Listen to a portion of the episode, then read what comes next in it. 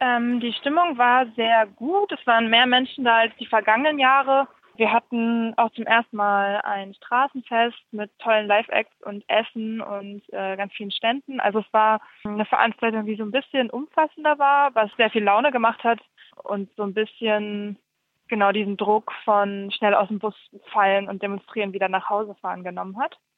Deswegen war die Stimmung schon sehr gut der Protest in Annaberg-Buchholz ist auch in den letzten Jahren schon ein sehr kreativer Protest gewesen und es war in diesem Jahr auch so. Bevor wir vielleicht über die Inhalte reden, noch zum Schweigemarsch. Waren da mehr Leute als sonst ähm, vorhanden? Waren mehr Fundamentalisten auf der Straße? Die Schätzungen sagen auf jeden Fall, dass wir mehr waren als die Fundis. Ähm, ich würde auch nicht sagen, dass die mehr waren als letztes Jahr.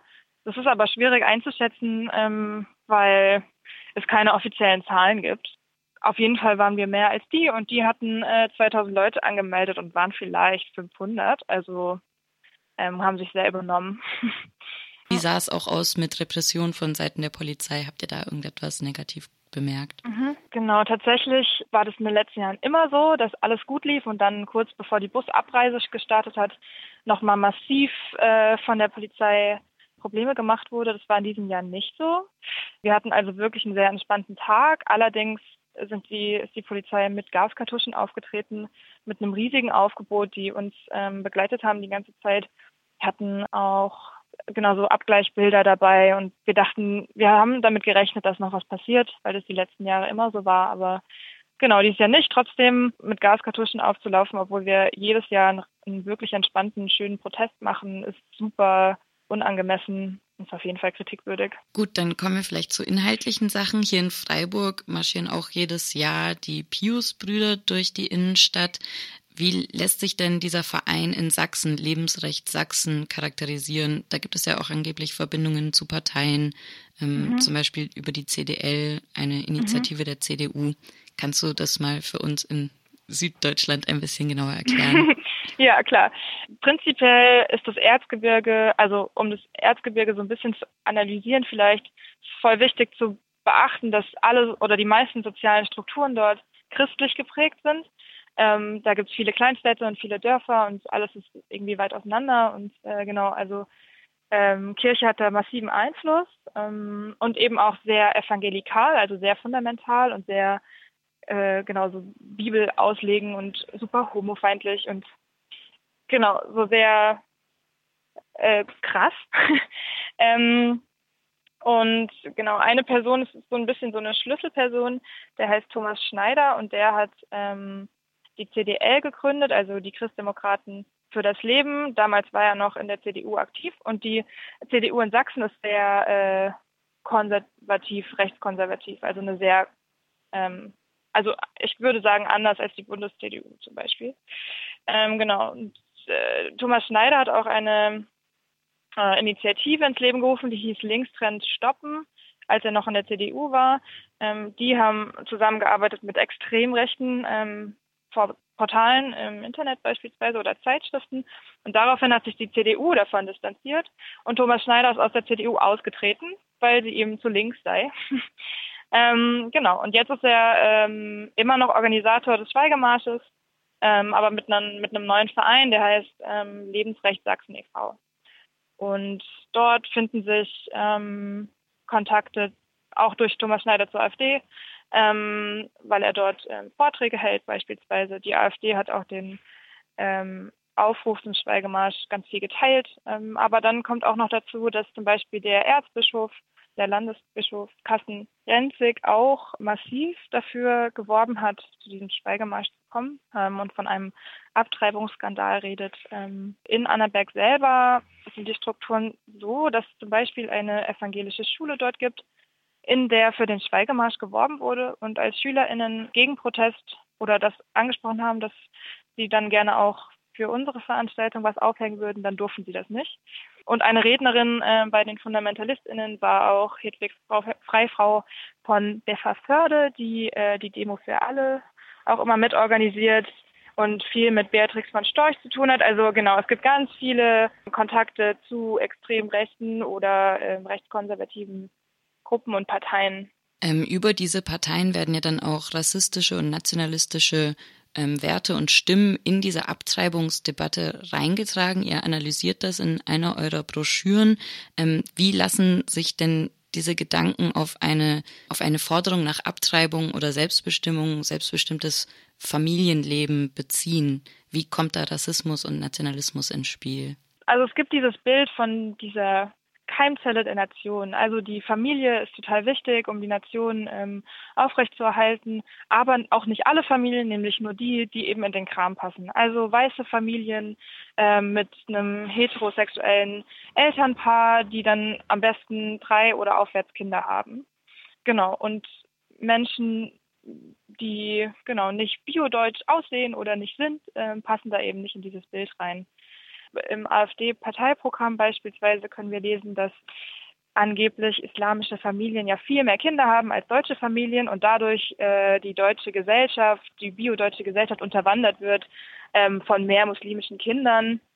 Genau, also so ähm, baut sich die Argumentationsstruktur dort auf. Bei Pro-Choice-Demonstrationen, in denen es halt um Selbstbestimmung des Körpers geht, jetzt vor allem um weiblich gelesene Körper, sage ich mal, wird für das Recht auf Abtreibung gekämpft. Natürlich gibt es auch den Kampf gegen den Paragraphen 219a Strafgesetzbuch, der seit letztem Jahr extrem präsent ist wegen dem Fall von Christina Hähnle.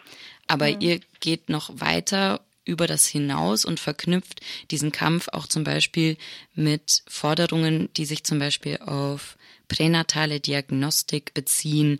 Also mhm. Selbstbestimmung ist ja ein schwieriger Begriff. Inwieweit geht Selbstbestimmung? Und in diesem Zusammenhang macht er eben auf pränatale Diagnostik aufmerksam. Also für die, die zuhören und nicht wissen, was pränatale Diagnostik ist, das ist eine Diagnose, die vor der Geburt gemacht wird, bei der festgestellt werden kann, ob es sogenannte Behinderungen gibt und dann wird halt oft abgetrieben bei Trisomie 21 und ähnlichem. Weshalb ist es für euch wichtig, darauf aufmerksam zu machen? Ähm, die Leben, also die sogenannte Lebensschutzbewegung hat sich dem Thema angenommen und ähm, sagt eben, genau, durch, durch die Möglichkeit abzutreiben werden mehr Menschen mit Behinderungen abgetrieben. Ähm, und wir fanden es sehr wichtig, als Bündnis da einen Gegenentwurf oder eine Gegenposition ähm, irgendwie zu geben, weil das ein sehr wichtiges Thema ist. Also genau, faktisch werden mehr Kinder abgetrieben, die ähm, durch pränatale Diagnostik irgendwie einen Hinweis auf, ja, wie du eben gesagt hast, auf eine sogenannte Behinderung haben. Und wir sehen dahinter aber eine total behindertenfeindliche Gesellschaft. Also wir haben überall Barrieren. Ähm, wenn das irgendwie bei Treppen anfängt, ist es ja noch nicht vorbei. Also es geht darum, um äh, Menschen mit Behinderungen können nicht am sogenannten ersten Arbeitsmarkt gut teilnehmen, weil sie irgendwie in ähm, Werkstätten für behinderte Menschen ähm, gehen äh, und ihnen auch nicht zugetraut wird, irgendwie eine berufliche Karriere anzustreben beispielsweise. Oder behinderte Menschen, ähm, Menschen mit Behinderung haben, sie werden nicht als sexuelle Wesen angesehen. Also es gibt so ganz viele Dinge, die es natürlich für Eltern schwierig macht, sich für ein Kind mit Behinderung ähm, zu entscheiden, wenn sie das schon wissen. Ähm, natürlich ist das aber ein super sensibles Thema und genau, wir haben uns aber dem nochmal angenommen, um auf diese gesellschaftliche und diese strukturelle Diskriminierung ähm, nochmal aufmerksam zu machen. Und wodurch es eben total verständlich ist, dass Menschen sich das eben eher überlegen, ob sie ein Kind mit Behinderung zur Welt bringen können auch. Das ist ja auch irgendwie ein finanzieller finanzielle Sache. Und Dann wollte ich noch fragen, ob es irgendwelche Forderungen, die ihr habt, gibt, die du wichtig findest, dass sie ähm, noch angesprochen werden. Also du hast gerade auch die finanzielle Komponente, also den Bezug auf Klassen und Kapitalismus irgendwie schon angeschlagen, aber gibt es noch etwas, was du wichtig fändest hinzuzufügen? Ja, auf jeden Fall hatten wir uns auch dem Thema LGBTIQ-Familien beschäftigt, also queere Familien, die eben nicht in dieses ähm, heteronormative Bild passen. Wir fordern, dass diese Familien auch ähm, genauso wie alle anderen Familien unterstützt werden finanziell.